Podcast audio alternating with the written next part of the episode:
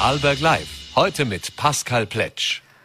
Ja, herzlich willkommen zu einer neuen Ausgabe von Vorarlberg Live. Heute am Dienstag, den 5. Juli 2022. Heute freue ich mich auf drei spannende Gäste wieder. Zum einen darf ich begrüßen später in der Sendung Natascha Sursos. Sie wird in, ja, in einer knappen Stunde zur neuen Stadträtin in Feldkirch gewählt werden für die, äh, für die Agenten Integration und Kultur. Und da wollen wir uns natürlich anhören, welche, welche Pläne sie hat, wie es in Feldkirch aktuell um die Kultur und auch die Integrationsarbeit bestimmt ist. Äh, dann freue ich mich sehr begrüßen zu dürfen Michaela Wagner-Breiter. Sie ist die Geschäftsführerin der Lebenshilfe Vorarlberg. Und da wollen wir mal einen Blick hineinwerfen, wie es denn ja, in der Arbeit mit behinderten Menschen, mit äh, beeinträchtigten Menschen aussieht, äh, wie sie durch die Corona-Pandemie auch gekommen sind, welche Herausforderungen sich dort stellen und eben, ob es ähnliche dramatische Situationen ist, wie wir es aus dem Pflege- und Gesundheitsbereich im Generellen kennen. Den Anfang machen wir jetzt aber mit einem ja, einer hohen Summe, nämlich es geht um eine Milliarde Euro, die versprochen wurde, aber offensichtlich jetzt doch nicht kommt. Und dazu wollen, möchte ich mich jetzt unterhalten mit AK-Direktor Rainer Keckheis. Schönen guten Abend, herzlich willkommen im Studio. Guten Abend, danke für die Einladung. Ja, Herr Keckers, eine Milliarde Euro für eine bessere Versorgung der Patienten und Patientinnen. Das war's, was die schwarz-blaue Bundesregierung 2018 versprochen hat und damit geworben hat, eben die damals neun Gebietskrankenkassen zu einer gemeinsamen österreichischen Gesundheitskasse zusammenführen. Da wurde ja, versprochen, dass das eben einfacher wird, unkomplizierter wird, dass eben auch die Leistungsabrechnungen klarer werden und eben eine Milliarde freigeschaufelt wird, die dann schlussendlich uns allen, also sofern wir es brauchen, hoffentlich nicht alle, aber den Patientinnen und Patienten zur Verfügung stehen. Jetzt gab es äh, einen Rechnungshofbericht äh, in den Medien veröffentlicht äh, vor einigen Tagen und da steht drin, äh, ja, eine Milliarde eingespart ist nicht worden. Im Gegenteil, das Ganze hat offensichtlich knapp 215 Millionen Euro mehr gekostet, als es ja, vor, äh, angekündigt war. Ähm, die Arbeiterkammer war von Anfang an eine dieser Parteien oder eine dieser äh, Organisationen, die sich kritisch zu dieser Zusammenlegung geäußert hat. Da gab es eben auch die Ärztekammer, verschiedene Ökonomen und auch aus der Opposition gab es damals schon Kritik, aber auch die Arbeiterkammer sah das von Anfang an kritisch. Jetzt müsste man sagen, am Ende Recht behalten sollte einen freuen. Wenn man die Zahlen hört, kann man sich natürlich nicht darüber freuen. Wie haben Sie auf diese Berichterstattung bzw. auf diesen Rechnungshofbericht auch reagiert? Also uns hat es nicht sehr überrascht. Das, was der Rechnungshof herausgefunden hat, haben wir vorausgesagt und Manchmal ist es nicht gut, wenn man Recht behalten hat, aber in dem Fall ist es halt einfach, es war furchtbar, es war eine große politische Lüge. Man ist hergegangen, hat das Gesundheitssystem, das Sozialversicherungssystem der Arbeitnehmer hat man aus politischen, und das war eine rein parteipolitische Überlegung des Herrn Kurz, weil er ein paar Leute dort unterbringen wollte und weil er die Arbeitnehmerseite schwächen wollte, hat man dort eine Reform versprochen und hat quasi das Blaue vom Himmel heruntergelogen. Jetzt ist das halt alles quasi auch amtlich bestätigt durch einen Rechnungshof, peinlich genug, und jetzt wäre eigentlich die Zeit, dass man Teile davon wieder zurückfährt und sich darauf besinnt, was es nämlich ist, eine selbstverwaltete Krankenversicherung der Arbeitnehmer. Mhm. Und die sollen dort bestimmen und nicht irgendwelche Politfunktionäre, die man dort hineingesetzt hat. Mhm. Es war ja auch einer dieser äh, Sorgen, die man damals hatte, war eben auch der, dass eben die Krankenkassen im Land ganz unterschiedlich aufgestellt waren finanziell. Und äh, Vollberg war eigentlich in den letzten Jahren immer sehr gut aufgestellt davor. Das heißt, wir hatten äh, Mittel zur Verfügung, äh, musste teilweise auch dann äh, umgeschichtet werden, über den Ausgleich äh, an andere Bundesländer ausgeglichen werden. Das war ja auch einer dieser Kritikpunkte. Wenn man sich jetzt heute die Gesundheitsversorgung im Land ansieht, dann würde man sagen, naja, grundsätzlich funktioniert die ja nach wie vor ganz gut. Das heißt also, Einschnitte, dass jetzt was schlechter geworden ist, zumindest das kann man nicht sagen. Warum war es denn trotzdem ein Fehler? Es war vor allem drum ein Fehler, weil man eigentlich schon auf gutem Wege war, weil man versucht hat, österreichweit zu koordinieren und am Hauptverband der Sozialversicherungsträger Leistungen zu harmonisieren, zusammenzuarbeiten. Und man hat vor allem auch damals unter dem Dach des Hauptverbandes versucht, die Leistungen zwischen den verschiedenen, verschiedenen Versicherungen anzugleichen. Das ist jetzt alles weggefallen. Diese Koordination gibt es nicht mehr. Das heißt, wenn harmonisiert wird, ist es nur noch in der, in der österreichischen Gebietskrankenkasse, sozusagen in der ÖGK, nicht mehr bei den Beamten, nicht mehr bei den Bauern Selbstständigen und so weiter. Die hat man alle draußen vorgelassen. Das heißt, das war eine rein politische Entscheidung. Und unser Gesundheitssystem ist eigentlich viel zu gut und viel zu stabil, dass man es der Parteipolitik so billig überlässt. Und das hat uns immer so wahnsinnig geärgert, dass wir vor allem hier auch von den Landeshauptleuten, die ja sonst immer für Föderalismus sind, null Unterstützung bekommen haben. Die haben das alles dem Herrn Kurz versprochen und haben das beinhart durchgetragen. Mhm. Das heißt auch, Sie haben ja auch selbst äh, im Vorgespräch schon gesagt, es gab natürlich auch diese Diskussionen im Land. Äh, da war man sich einig, dass das die richtige Lösung ist von politischer Seite. Die Landesregierung war der Meinung, das ist eine super Lösung und selbst mit einer Lupe, hat es wörtlich geheißen, haben sie nichts daran gefunden, was an dieser Reform schlecht sein soll. Äh, vielleicht finden Sie jetzt im Rechnungshofbericht ein paar mit der Lupe ein paar Punkte, die damals sie weggeleugnet haben. Und das sind ja auch keine dummen Leute, die haben schon gewusst, aber die waren einfach politisch so in einem Machtrausch drinnen, quasi jetzt wird alles einmal anders gemacht, weil wir können uns alles besser. Jetzt hat sich herausgeschätzt, sie sind weder Kompetenz gewesen, noch hat das, was sie den Leuten versprochen haben, durchgeschlagen. Und das, das Grundproblem an der ganzen Sache ist ja nicht, dass man nicht über Verwaltungsstrukturen reden kann. Da sind wir dafür. Wir wären ja dafür. Wir haben gesagt, wir brauchen eigentlich, wenn man das Gesundheitssystem im niedergelassenen Bereich quasi bei den Krankenkassen neu aufstellt, machen wir doch Länderkassen, wo alle versichert sind. Weil es doch völlig wurscht, ob jetzt ein, ein Bauer oder ein Unternehmer oder ein Arbeitnehmer zum Arzt geht und eine Leistung bezieht. Das sollte für jeden gleich teuer sein und für jeden leicht zugänglich sein. Das wäre eine gescheite Idee gewesen. Neun Länder Gesundheitskassen, wo alle versichert sind. Mhm. Das war mit der ÖVP nicht durchzubringen, leider.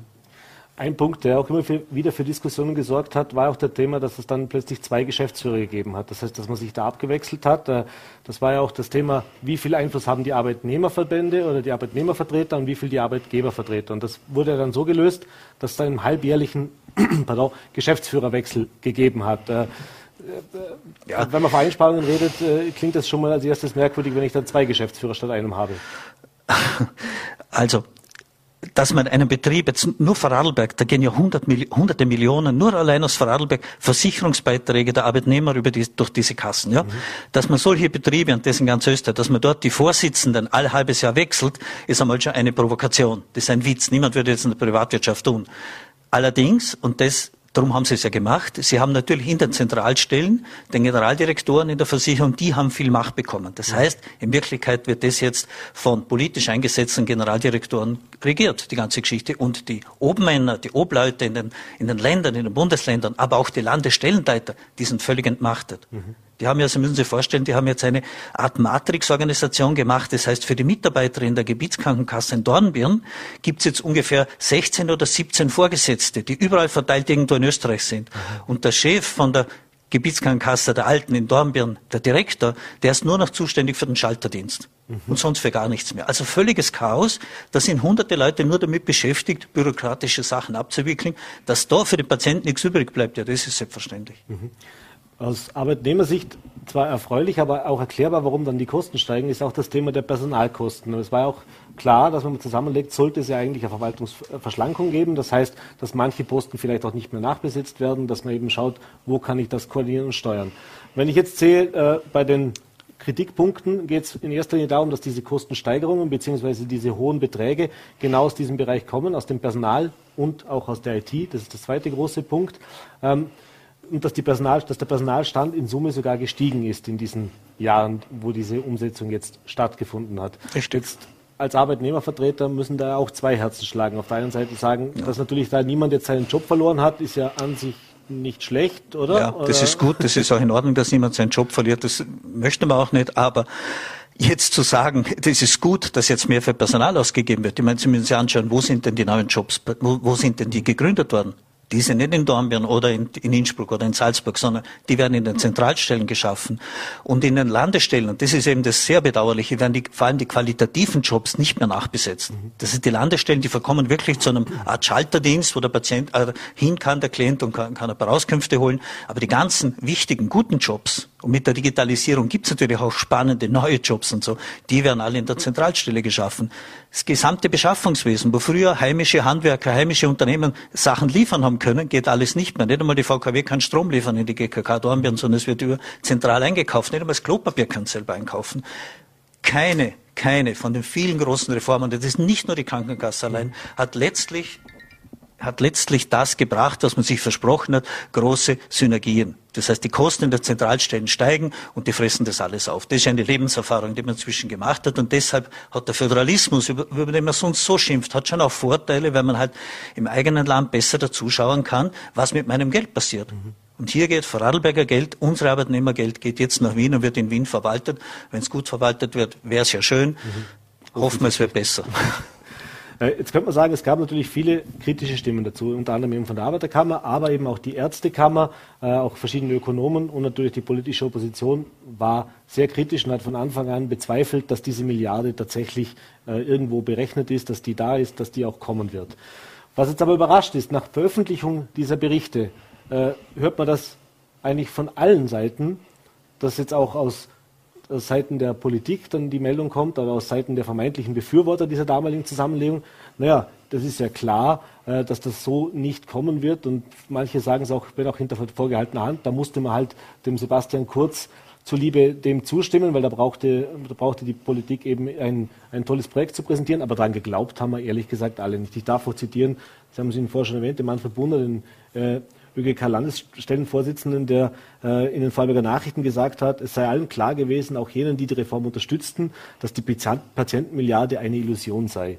Äh, wenn man jetzt das hört, äh, das ist ja praktisch dann äh, Bankrotterklärung. Also übrigens auch der Gesundheitsminister Johannes Rauch, der ja damals noch in der Landesregierung bzw. in der Landespolitik tätig war, hat auch selbst gesagt, er sei von Anfang an sehr skeptisch gewesen, dass diese Milliarde kommt. Ja klar. Sind wir da eiskalt belogen worden? Sicher, das haben nur ein paar um, um einen Kurz und, und, und ein paar Blaue haben das geglaubt, oder? Und der Herr Stachel hat ja geschaut, dass sie diesen Briefakt, wo die Privatkrankenanstalten seine Freunde noch ein paar Leistungen bekommen. Jeder hat da seine Chefin ins Rockgänge gebracht und jeder hat gewusst, in Wirklichkeit, das wird nicht billiger, das wird eher teurer, aber sie haben mehr Macht, sie haben mehr Einfluss. Die Pharmaindustrie kann jetzt direkt mit Wien verhandeln, braucht nicht mehr, es ist nicht mehr alles so kompliziert. Mhm. Es gibt viel mehr Einfluss für wirklich Kreise, die halt um den Herrn Kurz herum, die ihn auch finanziert haben. Das muss man halt einfach so auch sagen, ja.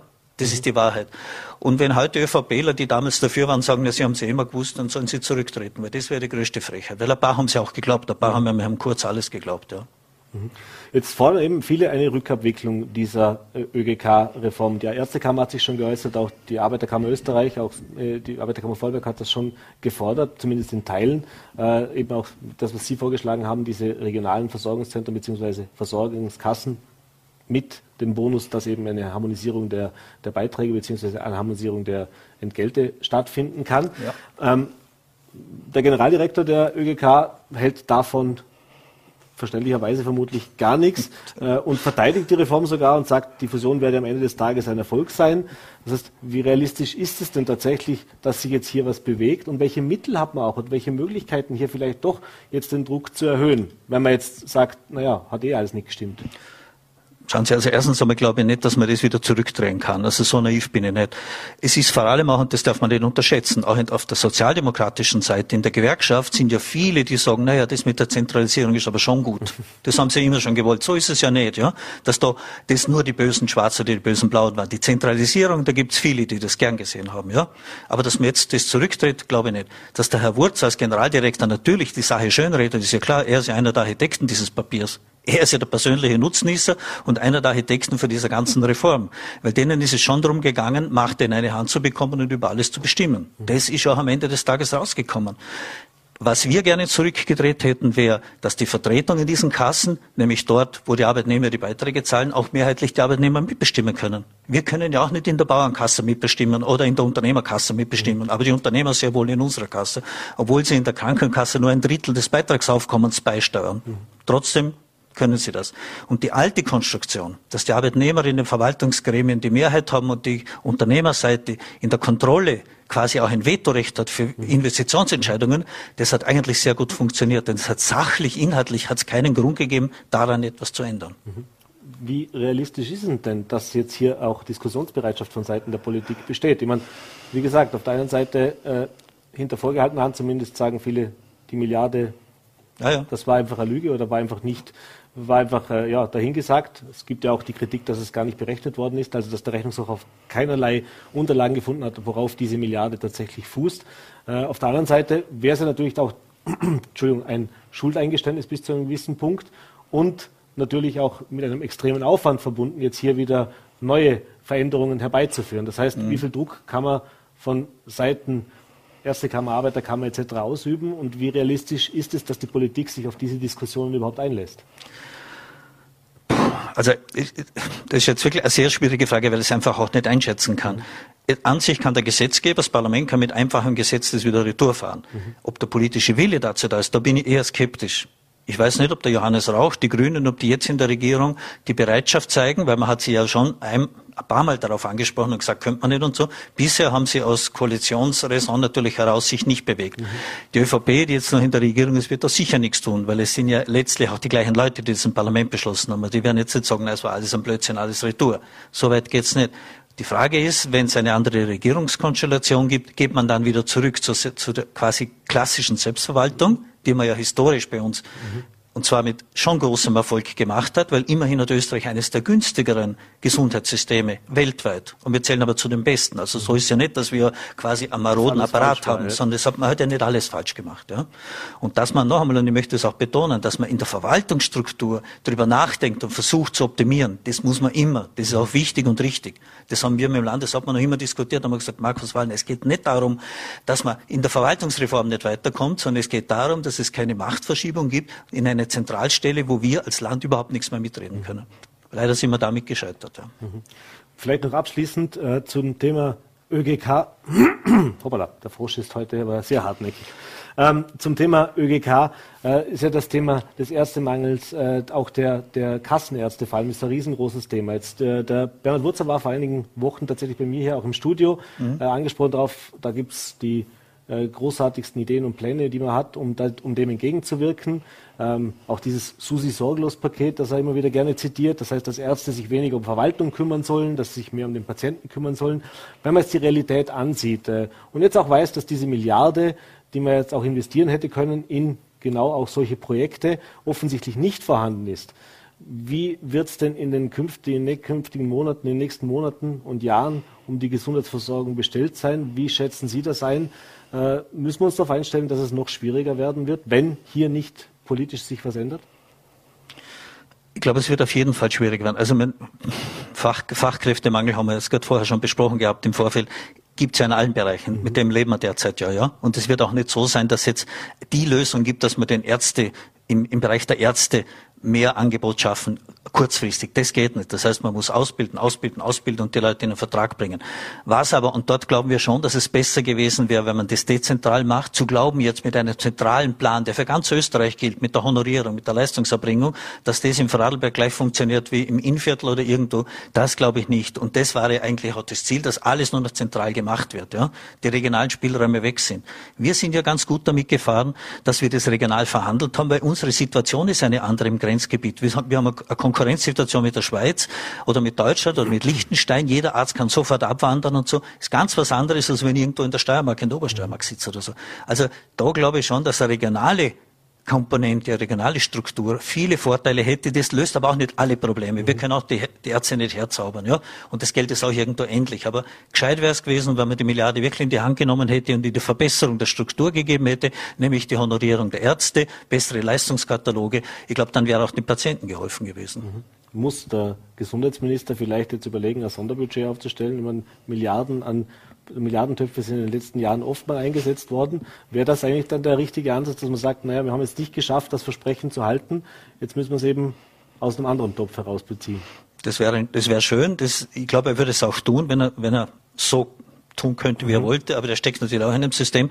Und noch einmal, es, kommt, es soll jetzt nicht so rauskommen, dass alles schlecht ist, was mhm. gemacht wird. Es ist jetzt mit, dem, mit der Pflegereform ist ein guter Schritt gemacht worden, mit dem Teuerungspaket ist ein guter Schritt gemacht worden.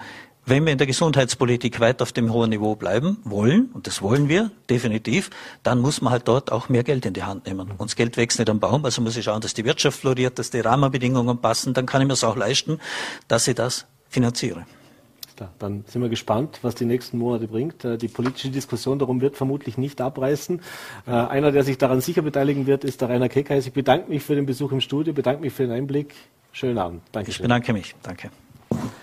Ja, und wir machen jetzt weiter. Äh, Thema Gesundheit, äh, Thema Pflege haben wir schon gehört. Und eine, die uns jetzt ein bisschen was aus ihrer Arbeit und aus einer, aus einer wie soll ich sagen, aus einer Branche erzählen wird, die vielleicht auch in den Zeiten von Corona nicht ganz so oft vor dem vor der Kamera gestanden ist und darüber berichtet, nicht so sehr in der Öffentlichkeit gestanden ist, wie das jetzt die klassischen Gesundheitsberufe waren. Das äh, ist mein nächster Gast, die Michaela Wagner-Breiter, Geschäftsführerin der Lebenshilfe Vorarlberg. Schönen guten Abend. Herzlich guten willkommen Abend. bei Vorarlberg Live. Danke für die Einladung.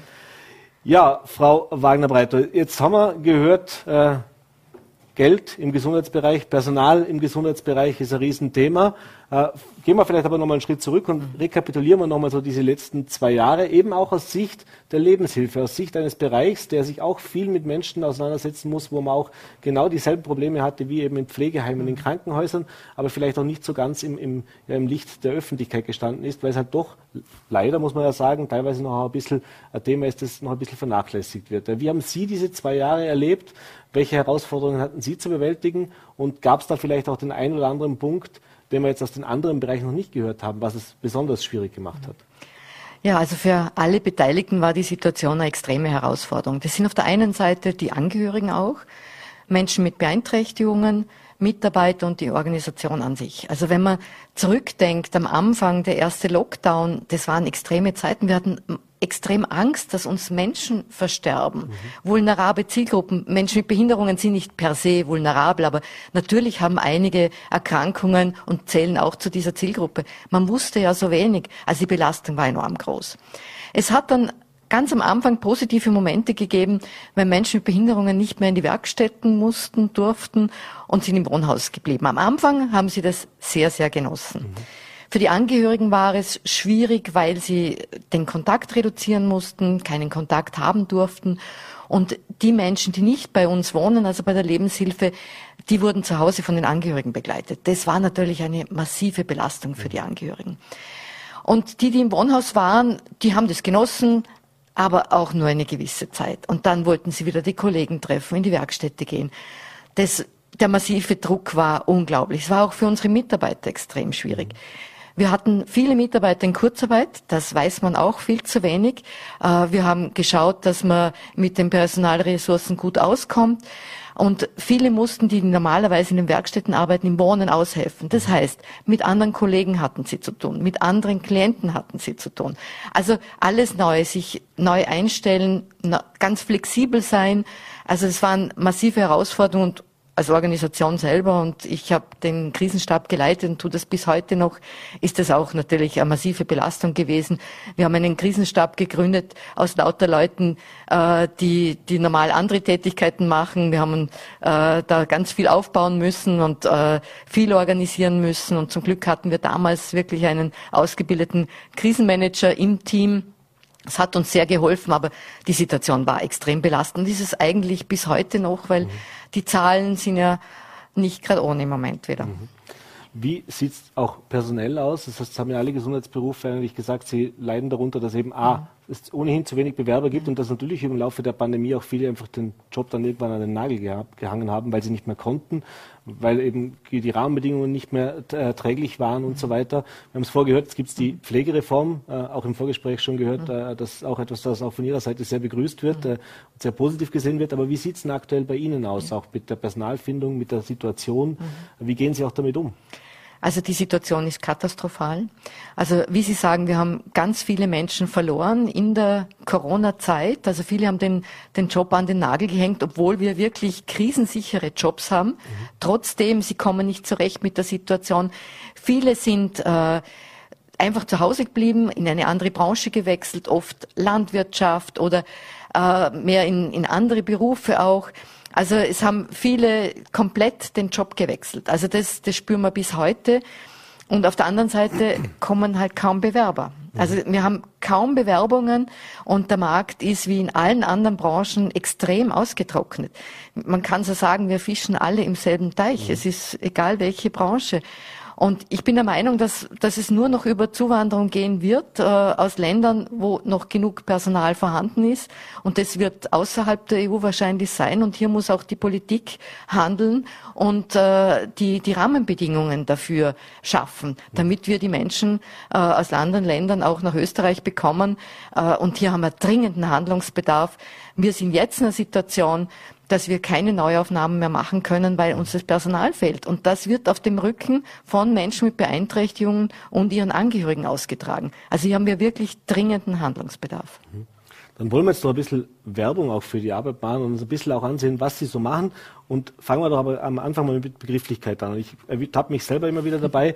Äh, es gibt ja Menschen mit Behinderung, Menschen mit Beeinträchtigung. Äh, wie lautet denn das der richtige Wortlaut? Also man, wie trete ich nicht ins nächste mhm. Fettnäpfchen? Das ist ganz ein schwieriges Thema. Also grundsätzlich ist es einmal so, dass Sprache unser Denken prägt. Darum ist es auch ganz wichtig, auch wertschätzende Sprache zu verwenden, egal in welchem Kontext. Wir haben uns vor vielen Jahren mit dem Thema intensiv auseinandergesetzt, mit den Begrifflichkeiten auf Wunsch unserer Selbstvertreter. Mhm. Selbstvertreter sind Interessenvertreter in eigener Sache, also Menschen mit Beeinträchtigungen. Und wir haben sie auch gefragt, wie wollen sie genannt werden? Also ganz ein Schimpfwort ist wirklich so, du bist ja behindert. Mhm. Das ist wirklich ein, ein No-Go.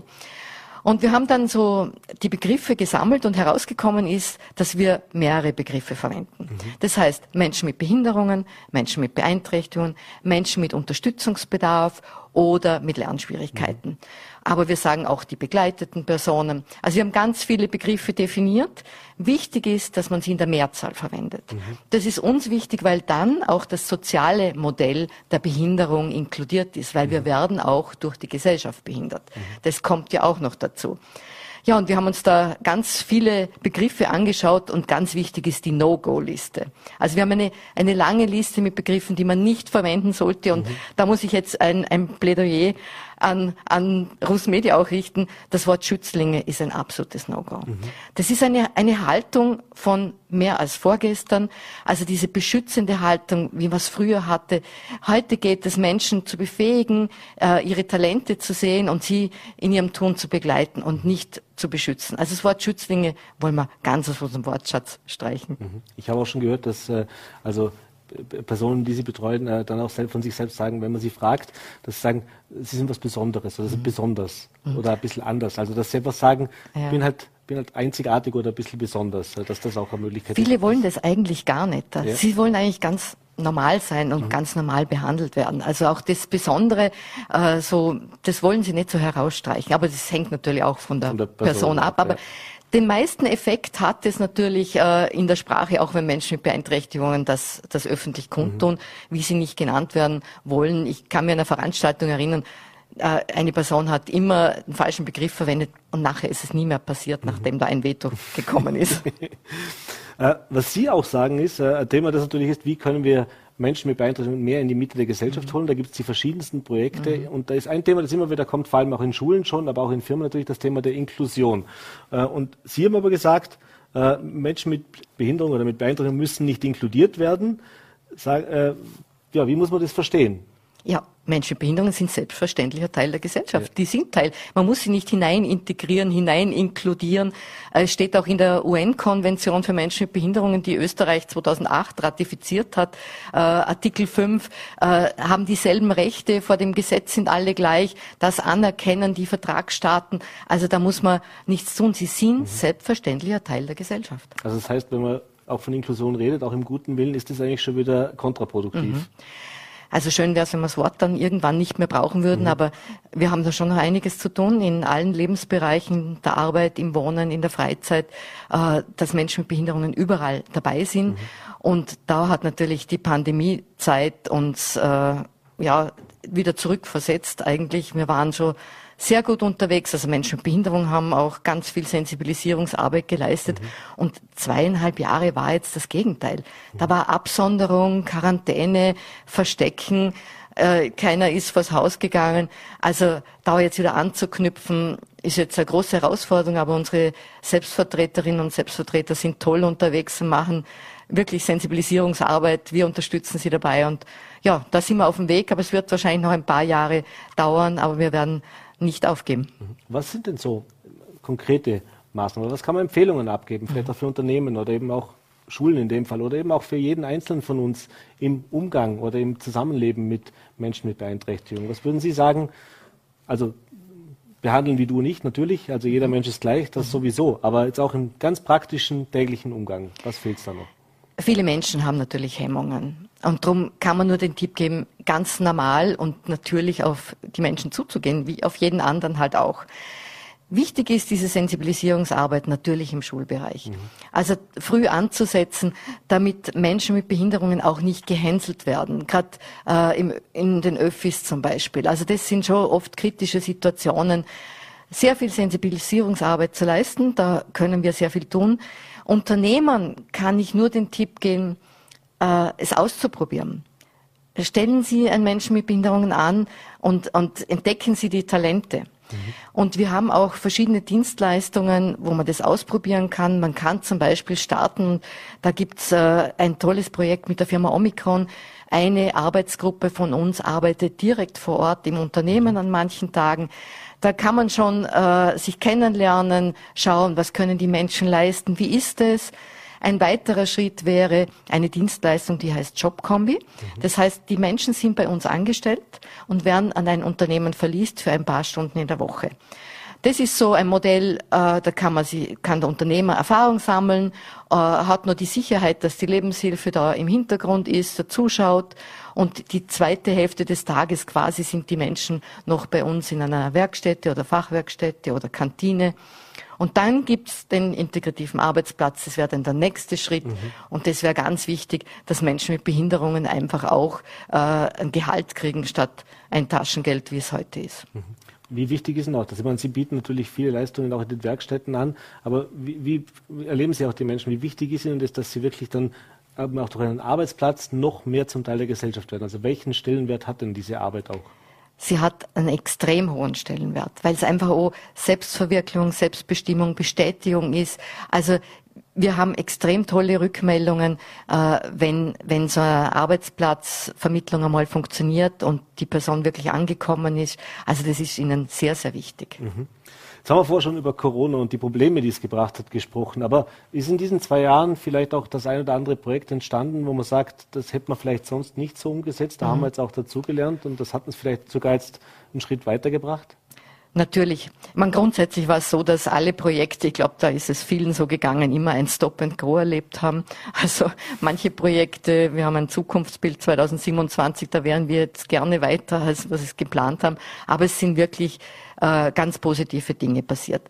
Äh, es waren auch ganz viele Mitarbeiter sehr kreativ, kreativ im Produkte herstellen und als Beispiel der Sonnerhof hat ganz viel Tolles verwirklicht in dieser Zeit. Aber wir haben sehr gelernt aus dieser Phase, wo die Menschen im Wohnhaus zum Beispiel den ganzen Tag waren. Das war schon eine spannende Zeit, weil es manchen, äh, für manche war es stressfreier. Mhm. Man muss sich das so vorstellen, in der Früh aufstehen, gemeinsam frühstücken, anziehen, in den Bus rein, der Bus fährt zur Werkstätte. Das heißt Stress für viele. Und wir haben uns in dieser Phase äh, mit den Personen gemeinsam äh, ihre Dienstleistung angeschaut und vor allem bei älteren Personen äh, gemeinsam entschieden, dass eine Tagesstruktur im Wohnen für sie stressfreier ist. Das muss immer personenzentriert passieren, sehr individuell. Und wir haben mittlerweile an zehn Wohnstandorten schon diese Tagesbegleitung im Wohnen. Normalerweise ist diese Tagesbegleitung in einer Werkstätte. Mhm. Also das ist ein, ein ganz wichtiger Prozess, der jetzt wahrscheinlich durch die Pandemie schneller gegangen ist. Wir hatten den nämlich sowieso vor, aber wir haben einfach gemerkt, was es mit, mit den Personen macht. Also so dieser tägliche Arbeitsweg bedeutet für viele auch Stress. Manche haben ihre Arbeitszeit in der Werkstätte reduziert, mhm. zum Beispiel, äh, gehen noch stundenweise. Einfach, wir haben ja kein offizielles Pensionsalter, wenn jemand äh, nicht mehr in die Werkstätte darf sondern bei uns wird es sehr individuell angeschaut und wir haben doch einige Personen, die wir begleiten, die schon im höheren Alter sind und die mhm. dürfen jetzt auch so quasi in, in Pension, Pension sein. Äh, jetzt wurde am 22. Juni, jetzt müssen wir nochmal dieses Wort, das wir eigentlich nicht mehr verwenden wollten, verwenden, der österreichische Inklusionspreis verliehen. Und ein Projekt aus Vorarlberg war da auch mit dabei unter den Siegern. Was war denn das? Was wurde denn ausgezeichnet? Und das haben wir vorher gehört, Inklusion nicht so ein geschickter Begriff, aber äh, wie sehr freut es auch, dass man diese Auszeichnung auch bekommt? Ja, also wir haben mit der Auszeichnung noch ganz wenig zu tun, mhm. muss ich dazu sagen. Äh, der Inklusionspreis ist ein Preis, der von der Lebenshilfe Österreich gemeinsam mit den Lotterien vergeben wird und es dürfen Lebenshilfeprojekte nicht mitmachen. Das heißt, dieses Jahr, dieses Jahr hat äh, den Preis äh, das Krankenhaus Feldkirch äh, bekommen für die zur Verfügungstellung von inklusiven Arbeitsplätzen. Mhm. Äh, es gibt ganz einen tollen Film auch dazu und äh, das Wichtige ist, dass es diesen Preis gibt und vor allem, dass es dann Nachahmer gibt. Also solche Arbeitsplätze zur Verfügung stellen, in jedem Betrieb gibt es solche Arbeitsplätze, muss sich nur schauen, welche Talente haben Menschen mit Beeinträchtigungen und dann das Richtige auch finden. Und Menschen mit Beeinträchtigungen sind in jedem Betrieb eine Riesenbereicherung. Das wäre jetzt schon fast ein schönes Schlusswort. dabei ein Satz, aber eine Frage müssen wir noch beantworten, beziehungsweise wollen wir natürlich, ich habe es angekündigt, auch ein bisschen Werbung machen. Äh, was ist denn für Sie persönlich das positivste Erlebnis in Ihrer Arbeit und warum sollte man denn tatsächlich sich zumindest mal überlegen, in diesem Bereich auch tätig zu werden? Also die Zusammenarbeit mit Menschen mit Beeinträchtigungen ist einfach großartig. Sie sind unglaublich direkt, äh, ehrlich und also wenn ich, ich bin wahnsinnig gern auch unterwegs an den Standorten. Es bleibt leider zu wenig Zeit und ich glaube, äh, unsere Mitarbeiter genießen das auch, dieses ehrliche Miteinander, dieses direkte. Und es ist einfach eine sinnstiftende Arbeit. Das ist das Tolle. Man kann wirklich nur ganz viel Werbung dafür machen. Äh, jeder, der überlegt, in einen Sozialberuf zu gehen, soll sich mal melden und soll sich das Angebot einmal anschauen. Das ist ganz toll. Das transportieren wir gerne weiter. Michaela Wagner-Breiter, vielen Dank für den Besuch bei mir im Studio und für den Einblick jetzt auch in die Arbeit der Lebenshilfe und was ja, für spannende Projekte da auch entstehen können und dass es vielleicht den einen oder anderen jetzt ja, ein bisschen interessiert, sich vielleicht auch ein bisschen mehr mit der Thematik auseinanderzusetzen. Vielen Dank. Danke Ihnen auch. Und wir machen jetzt weiter mit meinem nächsten Gast, die Feldkehrerin Natascha Sosos wird in knapp 30 Minuten die zur neuen Stadträtin für Kultur und Integration in Feldkirch angelobt werden. Davon gehen wir jetzt zumindest mal aus. Die Gegenstimmen haben wir bis jetzt zumindest keine gehört. Da ist immer noch eine Wahl, aber trotzdem. Äh, und mit ihr unterhalte ich mich jetzt über eben die Arbeit im Kultur- und Integrationsbereich in Feldkirch, was für Projekte sie sich vorstellt, als erstes anzugehen, wo auch vielleicht ein oder andere Problem noch ist und wie es denn auch aussieht mit der Zusammenarbeit einer grünen Stadträtin mit dem ÖVP-Bürgermeister und welche Projekte da gemeinsam angegangen werden. Ja, herzlich willkommen, Natascha Sosos bei Vorarlberg Live. Vielen Dank für den Besuch bei uns im Studio, wenn auch nur virtuell, aber das erklären wir gleich, warum das so ist. Ja, vielen Dank für die Einladung. Ja, für viele Feldkircherinnen und Feldkircher vielleicht noch nicht so ein bekanntes Gesicht in der Stadtpolitik, denn äh, ja, seit 2020 sitzen Sie in der Gemeindevertretung bzw. in der Stadtvertretung und übernehmen jetzt in ja, wenigen Minuten geht es dann auch los mit der Stadtvertretungssitzung. Äh, das Amt der Stadträtin für Integration und auch Kultur. Äh, zwei Bereiche. Ja, da gibt's sicher einiges, über das wir uns jetzt unterhalten können, was auch so die Pläne sind, was bisher passiert ist und wo man vielleicht auch noch ansetzen muss. Ich würde sagen, wir legen gleich mal los. Äh, erste Frage natürlich, äh, wieso haben Sie sich dafür entschieden? Wie lange musste man auch äh, Überzeugungsarbeit leisten, dass Sie dieses Amt jetzt übernehmen? Ähm, man musste gar nicht so lange Überzeugungsarbeit leisten. Ich habe nur eine Nacht darüber geschlafen, wenn ich ehrlich bin. Ähm, aber es war trotzdem eine große Überraschung, weil die Vorgängerin äh, sehr spontan eigentlich zurückgetreten ist. Keiner hat damit gerechnet. Ähm, und ich habe einfach für mich gedacht, ich muss, äh, es war eine Herzensentscheidung und die habe ich einfach getroffen, ohne viel nachzudenken. Mhm. Wie schwierig ist es denn auch? Sie sind selbstständige Unternehmerin, äh, sind auch zweifache Mama, also ist also auch eine Familie zu Hause. Jetzt wissen wir, Politik ist ein Pflaster, da gibt es einiges zu tun und wenn man jetzt als Stadtrat tätig ist, natürlich auch noch deutlich mehr, als das bisher in der Gemeindevertretung war. Äh, schon ein bisschen Sorge, wie Sie das alles unter einen Hut bekommen oder ist alles gut organisiert, kann man sich voll auf die Arbeit konzentrieren? Na, weil ich ganz ehrlich bin, das war schon der Haupt, äh, also das, das Hauptproblem bei mir äh, oder der, der, die Hauptbegründe, wieso ich eigentlich absagen wollte, war, dass ich eben äh, zweifache Mutter bin und wir jetzt ähm, nicht, äh, sozial, also nicht ein System im Hintergrund haben, das einwandfrei rutscht bei uns. Wir haben zwar die Großeltern auf beiden Seiten, aber die sind äh, schon etwas älter und die möchte man jetzt nicht mit einer regelmäßigen Betreuung belasten. Ähm, wir haben auch zwar für den Kleinen, äh, eine, für den Zweijährigen eine Kinderbetreuung bekommen hier in Feldkirch, aber der Dreijährige hat keinen Platz bekommen. Also wir sind, ich bin eine von den 100 Müttern von dreijährigen Kindern, die in Feldkirch derzeit ohne Platz für eine ohne Betreuungsplatz dasteht. Mhm. Und das macht mir schon Sorgen, aber auf der anderen Seite möchte ich eigentlich auch zeigen, ähm, dass das nicht sein kann, dass Frauen nicht Politikerinnen werden können, nur weil sie Kinder haben. Und nachdem mein Mann gesagt hat, mach das, ähm, und er auch hinter mir steht, habe ich, habe ich für mich entschieden, ich werde das machen und einfach mein Bestes geben, soweit möglich ist. Mhm. Vielleicht bevor wir auf Ihr neues Schaffensgebiet eingehen, bleiben wir gerade noch kurz bei diesem Thema Kinderbetreuung. Das ist ja ein Thema, das in ganz Vorarlberg oder überall, überall äh, viel besprochen wird. Und gerade wir auch in Vorarlberg haben natürlich einen massiven Mangel. Äh, wir hören es jetzt auch bei den Sommerkindergärten. Da gibt es tatsächlich äh, großen, großen Personalmangel. Äh, Sie haben es gesagt, auch in Feldkirch ist die Situation nicht viel anders. Äh, was haben Sie denn jetzt aus diesen zwei Jahren Gemeindepolitik, Stadtpolitik mitgenommen? Äh, wie ist man da aufgestellt? Wie ist man da auf dem Weg? Und, und ja, gibt es da auch Aussicht, jetzt mal ein bisschen aus dem Nähstübchen geplaudert, auch vielleicht jetzt nicht aus Ihrem Ressort, aber trotzdem, äh, was da in den nächsten Monaten verbessert werden kann? Oder muss man sich darauf einstellen, dass eben solche Situationen leider noch länger zur Tagesordnung gehören?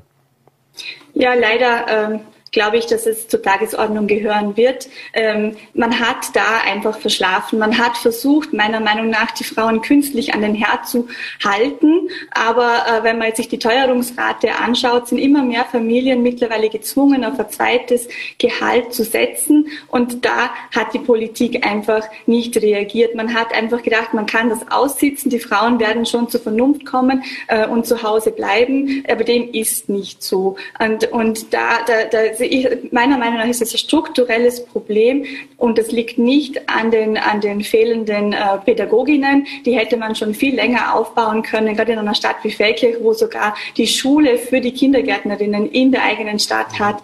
Dass wir einen Mangel haben, das ist einfach äh, bedauerlich. Mhm. Sie haben ja auch, Sie bringen auch ein bisschen politische Erfahrung mit äh, über die Gemeindepolitik hinaus. Sie waren ja auch äh, im Außenministerium eine Zeit lang tätig. Äh, Sie haben auch äh, das im Grünen Bundesbüro und im Parlamentsclub in Wien schon gearbeitet. Äh, woran liegt es denn das genau in solchen Themen, wo man sich doch so auf die Fahnen heftet, dass es gerade um die Kinder und um die Zukunft geht und eben auch um die, äh, die Möglichkeit, Vereinbarkeit, Familie und Beruf. und jetzt auch mit einer mit einer grünen Beteiligung in der Bundesregierung und auch im Land, dass man da trotzdem noch auf keinen grünen Nenner gekommen ist? Ähm, äh, meiner Meinung nach liegt es schon daran, dass die Politik immer noch männlich ist äh, und dass ähm, die die Männer diese Problematik an, den, an, die Frauen abwälzen. Die Frauen richten sich das schon, die Frauen müssen dann jonglieren äh, und die Männer gehen einfach normal regelmäßig arbeiten. Also sie sehen gar nicht, was das für eine Frau bedeutet, keine Kinderbetreuung zu haben, weil sie in der Zeit einfach nicht zu Hause sind. Würden die Männer mit auf die Barrikaden gehen und auf die Straßen gehen, dann würde sich das Problem sehr stark ändern. Mhm. Das heißt, da gibt es noch da muss man einen Motivationsschub an die männlichen Kollegen auch äh, mit hinaus senden. Gut, jetzt haben wir genug von äh, Kinderbetreuung, ein großes Thema, aber das könnte man wahrscheinlich eine ganze Sendung auch so füllen. Aber kommen wir doch zu Ihren neuen Aufgaben und was da auf Sie alles zukommt, beziehungsweise was Sie erwartet und was Sie auch vorhaben. Äh, Sie verantworten ja neben der Kultur auch die Bibliotheken, Büchereien und eben auch, wie gesagt, die Integration dann künftig in der Stadt Feldkirch. Fangen wir mal mit dem Kulturleben an. Das hat ja in den letzten zweieinhalb Jahren äh, unter der Corona-Krise schon auch stark gelitten. Äh, da gibt es natürlich vieles, was sich auch da zutage getreten ist, was es an, an Defiziten auch gibt. Äh, auf der anderen Seite ist Feldkirch natürlich auch Kulturstadt. Äh, wir haben das, das, das große Kulturhaus im Prinzip. Wir haben äh, viele, viele kleine und mittlere Kulturbetriebe in der Stadt. Ähm, wo sehen Sie denn jetzt äh, die, die Schwerpunkte? Wofür möchten Sie sich da tatsächlich jetzt stark machen? Was ist so vielleicht auch das erste Projekt, wo Sie sich schon so ein bisschen herausgesucht haben, wo, man, wo Sie sagen, da möchte ich als erstes mal einen genaueren Blick hinwerfen? Ähm, ich habe äh, erst ein Treffen mit der ähm, Abteilungsleiterin von der Kultur gehabt und ähm, da ist klar erkennbar gewesen, dass es an einer großen Strategie fehlt, also an einer Kulturstrategie für die Stadt, wo man gemeinsam überlegt mit den kulturellen Verantwortlichen, mit den Institutionen, aber auch mit äh, Vereinen wie zum Beispiel äh, der Fastnachtsumpf, ähm, wohin kann es in Feldkirch gehen, wie setzt man die Mittel, die vorhandenen, am besten ein. Und was ich, also mein, mein Hauptziel wäre, äh, die Kultur zu öffnen, an einfach ein breites Publikum möglich zu machen. Und das fängt an bei den ganz Kleinen, dass die sich für Kultur interessieren, dass es das notwendige Angebot gibt, bis hin zu den großen ähm, klassischen Konzerten. Mhm. Jetzt lebt Kultur auch in einer Stadt wie Feldkirch natürlich nicht nur von der professionellen Kultur, sondern viel, viel auch von ehrenamtlichen Tätigkeiten.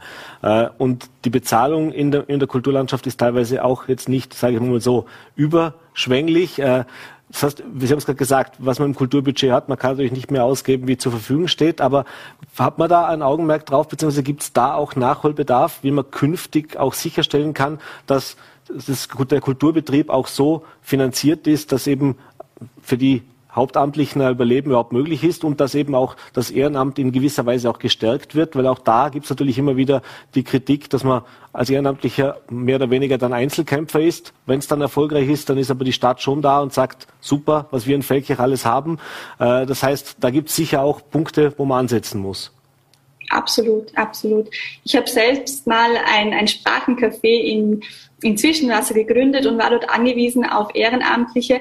Es war extrem schwer, die vorhandenen zu halten und neue zu gewinnen. Also es, es ist eine Herausforderung, insbesondere jetzt während der Corona-Zeit war es schwer, ähm, Ehrenamtliche zu finden und halt auch, ähm, jeder ist mit sich selber beschäftigt, hat viel auf, dem, äh, auf der To-Do-Liste und dass man sich dann Zeit nimmt für Kultur und für andere, das, das ist in der heutigen Kultur, finde ich, immer weniger ähm, gang und gäbe. Das, das muss man fördern und, und wenn es mit dem Finanziellen ist, dass es ein finanzieller Anreiz ist, dann soll es so sein. Mhm. Jetzt leben wir in einer Zeit äh, hoher Teuerungsraten, äh, schwieriger Situationen äh, auf den Weltmärkten, in der Weltpolitik. Äh, und da ist natürlich immer das Thema, wie viel, können, wie viel darf uns Kultur noch kosten, auch künftig? Haben Sie ein bisschen Sorge, dass gerade Stichwort jetzt auch was vom Land, Landesförderungen, was Bundesförderungen sind, dass man da künftig, dass es vielleicht im Gegenteil eher noch schwieriger wird, diese Mittel zu lukrieren? Oder hören Sie da schon, dass dieses Commitment auch äh, von anderen politischen Stellen praktisch da ist, dass man da sehr wohl hinsehen muss? Ähm, da habe ich bisher jetzt noch nichts gehört, war aber auch noch nicht mit dem Ohr ganz dabei. Ähm, was ich halt jetzt als, als Privatperson gemerkt habe, ist das erste, wo man spart, ist Kultur. Wir haben aber auch jetzt in zwei Jahren äh, Corona gemerkt, wie uns Kultur fehlen kann. Also was für eine Bedeutung für das, für das äh, Wohlbefinden Kultur auch hat, dass man eben in ein Theater gehen kann oder auch Musik hören kann oder äh, Kunst anschauen. Also ich glaube schon, dass uns das in ähm, den zwei Jahren, wo es keine Kultur gegeben hat, praktisch äh, so gefällt hat, dass man, dass man vielleicht jetzt äh, künftig eine größere Bedeutung den Beinen ist. Mhm. Jetzt gibt es in Feger das Landeskonservatorium. Da geht es ja auch um die Ausbildung. Sie haben es vorher schon im Bereich Kinderbetreuung gesagt, aber nicht nur dort, auch im künstlerischen Bereich äh, gibt es da natürlich die Anstelle, äh, Ansprechstelle im Land äh, mit dem Landeskonservatorium. Da ist jetzt vor, äh, vor einem Jahr knapp oder vor eineinhalb Jahren eigentlich gescheitert, dass der Antrag auf eine Privatuniversität. Jetzt ist es aber eine private Musikhochschule mit Bachelorstudiengängen. Also das heißt, man hat da sehr wohl eine Professionalisierung betrieben. Da geht was voran. Äh, welchen Stellenwert hat denn das Landeskonservatorium für die Stadt Feldkirch und natürlich in weiterer Folge logischerweise auch für den Kulturbetrieb? Also wie hoch würden Sie diesen Anteil einschätzen und wie wichtig ist es auch, dass hier eben eben ja, diese Aufwertung auch stattgefunden hat? Ah, ich finde es ganz essentiell, dass, dass, es das Landeskonservatorium gibt und dass dem auch einen hohen Stellenwert beigemessen wird. Äh, das ist auch die einzige Schule, wo ein bisschen Internationalität äh, nach Feldkirch kommt. Äh, und auch wir sind also ich habe beide Kinder in, in der, wie heißt das, Kleinkind, musische Erziehung. Also das, das ist wichtig und dass man es eben auch von Anfang an, von ganz klein, sie da äh, heranführt an die, an die Musik und das macht eben das Landeskonservatorium. Mhm. Das heißt, da wird man auch, auch zukünftig genau hinsehen, dass eben hier die Mittel zur Verfügung stehen und eben auch unter Umständen vielleicht sogar mal einen neuen Anlauf startet, dass das noch weiter ausgebaut werden kann? Also ich, ich hätte da, ähm, ich will da ein großes Augenmerk drauf werfen. Da wird schon fleißig gesungen im Hintergrund. Genau. ähm, dann gibt es eben auch das Montforthaus, das vorher schon kurz angesprochen. Äh, sie haben vorher schon gesagt, die, die Kulturamtsleiterin war auch bei mir schon in der Sendung, äh, mhm. als sie ihre Stelle relativ neu begonnen hat. Und die Frage mit dem Montforthaus ist so eine Frage, die im ganzen Land immer wieder mal kommt. Das heißt, was passiert damit? Wie wird's genutzt? Da, da gibt's auch Stimmen, die zwei verschiedene Bilder zeichnen. Auf der einen Seite ein sehr, sehr repräsentatives Gebäude, das äh, wunderschön ist, das extrem große Möglichkeiten bietet, auch tolle Veranstaltungen stattfinden drin. Äh, auf der anderen Seite hört man immer wieder, dass eben viel mehr möglich wäre, viel mehr möglich sein sollte und eben auch die Kosten immer wieder ein Thema sind. Jetzt habe ich gerade gesehen, auf der heutigen äh, Sitzung der Stadtvertretung ist auch ein Tagesordnungspunkt dazu, nämlich die Erhöhung des Stammkapitals beim Montfort Haus. Äh, wie viel politischen Rückenwind kann sich denn die Stadt, äh, die Kulturamtsleiterin von Ihnen erwarten, dass man hier vielleicht tatsächlich jetzt nochmal bisschen mehr machen kann. Ich weiß schon, das Montfort ist ausgegliedert, das heißt, da hat man natürlich nur einen bedingten Einfluss drauf. Aber äh, ich nehme an, das ist ja eines der Herzstücke der Stadt Feldkirch und damit wird es vermutlich auch ganz, ganz weit oben auf Ihrer Prioritätenliste sein, dass das gut funktioniert. Ja, das ist nicht nur auf meiner Prioritätenliste, sondern vor allem vom Bürgermeister und von der ÖVP-Stadtregierung äh, ist, ist das Gebäude und alles drumherum ähm, äh, sagen wir, ein Herzensprojekt. Ich glaube, dass man dem Ganzen noch ein bisschen Zeit lassen muss. Das sind jetzt einfach die zwei Jahre, äh, die, die man nicht als repräsentativ ansehen kann. Äh, ich glaube, da ist noch großes Potenzial in dem Gebäude und da kann man noch einiges, ähm, ja, auch, auch was die Vielfalt anbelangt, von Veranstaltungen machen. Mhm. Das heißt, abseits der in Anführungszeichen Hochkultur, das ist immer so ein furchtbares Wort, aber ich glaube, wir wissen, was wir meinen, äh, auch früher kann ich mich erinnern, waren natürlich auch Popkonzerte, waren Rockkonzerte drin, da war für die Jugend was drin. Das heißt, Ihre Wunsch wäre schon auch, dass man in die Richtung mehr macht. Absolut, wie ich vorher gesagt habe, die Kultur muss geöffnet werden und genauso muss ein traditionelles Haus wie das Montfort-Haus geöffnet werden. Ich weiß noch, ich habe damals meine Matura-Ball dort gehabt, im alten Gebäude noch, ja wieso nicht? Also wieso nicht auch für Jugendliche und äh, noch kleiner das Montfort-Haus ja, belebbar machen. Mhm. Ihr zweiter Bereich, um den Sie sich künftig verstärkt kümmern, ist das Bereich Integration. Äh, bevor wir jetzt da auf die einzelnen Punkte eingehen, vielleicht auch die Kombination Kultur und Integration. Wie sieht's denn da aus oder was kann man auch da verbessern? Haben Sie vielleicht da auch Ideen, wie man eben Integration und die Kulturschaffenden noch näher zusammenbringen kann? Jetzt spontan nicht, aber ich glaube schon, dass das Kultur eine Form der Integration sein kann. Also dass man über, über die Kultur integriert werden kann ähm, in, in einer Stadt wie Feldkirch. Also das ist schon ein, ein zentralen ähm, Stellenwert. Und es gibt ja auch äh, zum Beispiel, äh, dass man gemeinsam malt oder äh, dieses Navla-Haus, wo, wo gemeinsam mit äh, äh Flüchtlingen ähm, ja versucht wird, äh, sich aneinander anzunähern. Ähm, ja, also ich, ich glaube schon, dass das, beid, dass, beid, dass das eine gute Kombination ist und dass die viel mehr Hand in Hand gehen können. Mhm. Zum Thema Integration ist natürlich auch ein Thema, das sehr viel diskutiert wird, wo es immer wieder viel zu tun gibt natürlich auch. Äh, wie sieht's da aus mit Ihren Plänen? Das heißt, also gibt es ja auch verschiedene Aspekte. Vielleicht können wir sie auch einzeln mal kurz durchgehen. Also das eine ist natürlich, Integration fängt natürlich im Alltag an, äh, aber vor allem eben auch, was die Jugendarbeit äh, anbelangt, ist das ein wichtiger äh, Türöffner sozusagen, ein, ein Door-Opener, was Integrationsarbeit anbelangt. Auch da war in Felkirch in den vergangenen Jahren nicht immer eitel Sonnenschein zwischen der Stadt und den einzelnen Trägern auch. Wie sehr kann man darauf Einfluss nehmen und, und welche, ja, welche Berührungspunkte gibt es denn eben auch dort? Ja, das Ressort Jugend hat man ja der Vorgängerin äh, weggenommen. Also das Ressort Jugend zählt nicht mehr zu, zu oder wird wahrscheinlich nicht mehr zu meinen Kompetenzen gehören. Ähm, ja, das zeigt schon, ähm, ja, wie wenig Einfluss wir darauf haben werden zukünftig. Ähm, anderes Thema natürlich auch gerade ganz aktuell äh, ist auch das Thema des Ukraine-Kriegs natürlich. Wir haben jetzt äh, auch in Anführungszeichen äh, andere Herausforderungen, wie wir das vielleicht vor drei, vier, fünf Jahren hatten, als es die letzte große Fluchtbewegung gegeben hat. Jetzt sind die Zahlen in Vorarlberg noch relativ überschaubar, sage ich mal. Ähm, aber hier haben wir natürlich das Thema, es sind viele Frauen, es sind viele auch äh, ausgebildete, viele Kinder mit dabei.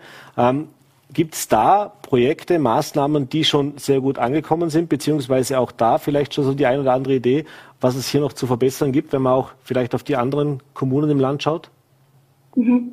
Ähm, da habe ich leider noch zu wenig Einblick ins Detail bekommen. Ich kann nur sagen, ich bin ja selber, mein Papa ist Grieche, meine Mama ist Österreicherin. Also ich bin selber ein Kind der Integration unter Anführungszeichen. Äh, es, es liegt mir einfach sehr am Herzen, dass Integration funktioniert. Äh, jetzt hier im Ukraine-Krieg, dass die, dass die Menschen hier integriert werden, aber auch, dass keine Zweiklassengesellschaft zwischen den Flüchtlingen entstehen kann. Also dass nicht afghanische Flüchtlinge oder syrische Flüchtlinge Flüchtlinge äh, einen ähm, geringeren Stellenwert haben als die ukrainische, ähm, ukrainischen Flüchtlinge. Wir sind alle gleich und es, es, soll, es soll einfach äh, für jeden Platz geben. Mhm.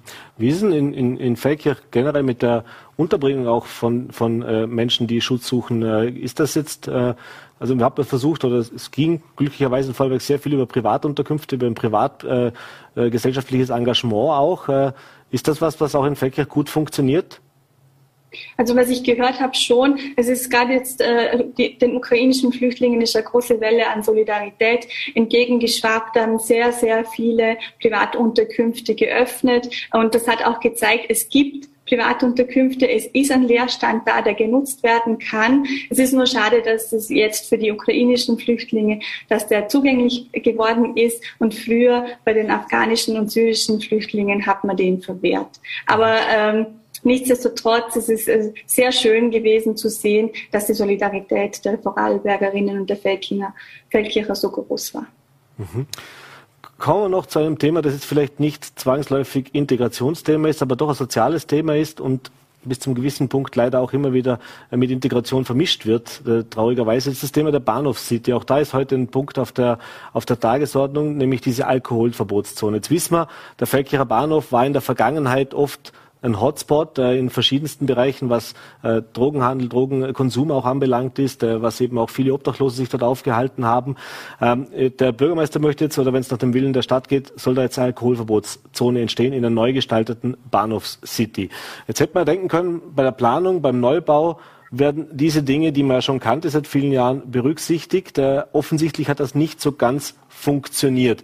Wie, wie sehr haben denn auch die Grünen im Vorfeld vielleicht oder auch Sie schon in Ihrer Arbeit in den letzten zwei Jahren, ich weiß schon, das Projekt ist schon ein bisschen älter, also das heißt, das war schon vor Ihrer Zeit auch, aber äh, beim Bau beziehungsweise bei der Ausgestaltung hat man da zu wenig darauf auf den Augenmerk gelegt, dass eben auch diese soziale, wie soll ich sagen, ja, diese sozialen Aspekte ein bisschen vernachlässigt worden sind und man eben sich mehr auf die Schönheit und auf einen, einen, einen, ein schönes Tor zur Stadt sozusagen fokussiert hat im baulichen Sinn? Ich glaube schon. Ich glaube schon. Ich glaube generell, dass Randgruppen oft ignoriert und vernachlässigt werden. Ähm, also man, hat, man, man gibt sich damit zufrieden, dass man Vogevose-Wohnungen schafft, dass es das Caritas-Zentrum ähm, äh, oder halt die, das Caritas Zentrum für die ähm, Suchtkranken gibt ähm, und damit hat sich's. Aber dass es halt einfach nicht nur an den notwendigen Räumlichkeiten ähm, dass es nicht ausreicht, sondern dass es da einfach eine Betreuung braucht äh, und auch eine Integration, eine, eine Annäherung von beiden Seiten. Also man darf die nicht einfach nur irgendwo in der Ecke des Bahnhofs drängen und, und hoffen, dass sie da bleiben. Jetzt auch jetzt mit dem Alkoholverbot rund um dieses das Caritas-Zentrum da ist, äh, da darf Alkoholkonsum betrieben werden, aber im restlichen Gebiet nicht. Äh, das, das funktioniert so nicht. Man kann nicht einfach die Augen schließen und, und ähm, in die Ecke drängen. Das, das braucht schon mehr Sensibilität, als es jetzt ähm, gerade gegeben ist. Mhm. Abschließend letzte Frage noch. Wie gesagt, in Kürze werden Sie dann auch angelobt werden. Also Davon gehen wir jetzt mal aus, dass es da keine großen äh, ja, Diskussionen drum geben wird. Nicht nur Sie, es gibt auch noch andere Umbesetzungen im Stadtrat an, an der, auf der heutigen Sitzung. Aber mit welchen Erwartungen gehen Sie denn jetzt auch an diese Aufgabe heran? Auch im Hinblick darauf, dass Sie schon ein bisschen politische Erfahrung gesammelt haben. Das heißt, wie stellen Sie sich vor, wie gut wird die Zusammenarbeit auch mit den anderen Fraktionen, auch mit dem Bürgermeister funktionieren? Äh, wie viel ja, wie soll ich sagen, äh, Sie haben es gerade gesagt, es gibt Themen, wo die ÖVP eben vorgibt oder vorgeschlagen hat. Äh, es war auch nicht immer alles eitel Sonnenschein, gerade zwischen Grün und ÖVP in der Vergangenheit. Aber wie zuverlässig sind Sie denn doch, dass, man, dass, er, dass er konstruktives, produktives auch Zusammenarbeiten mit den anderen Fraktionen möglich ist? Mhm.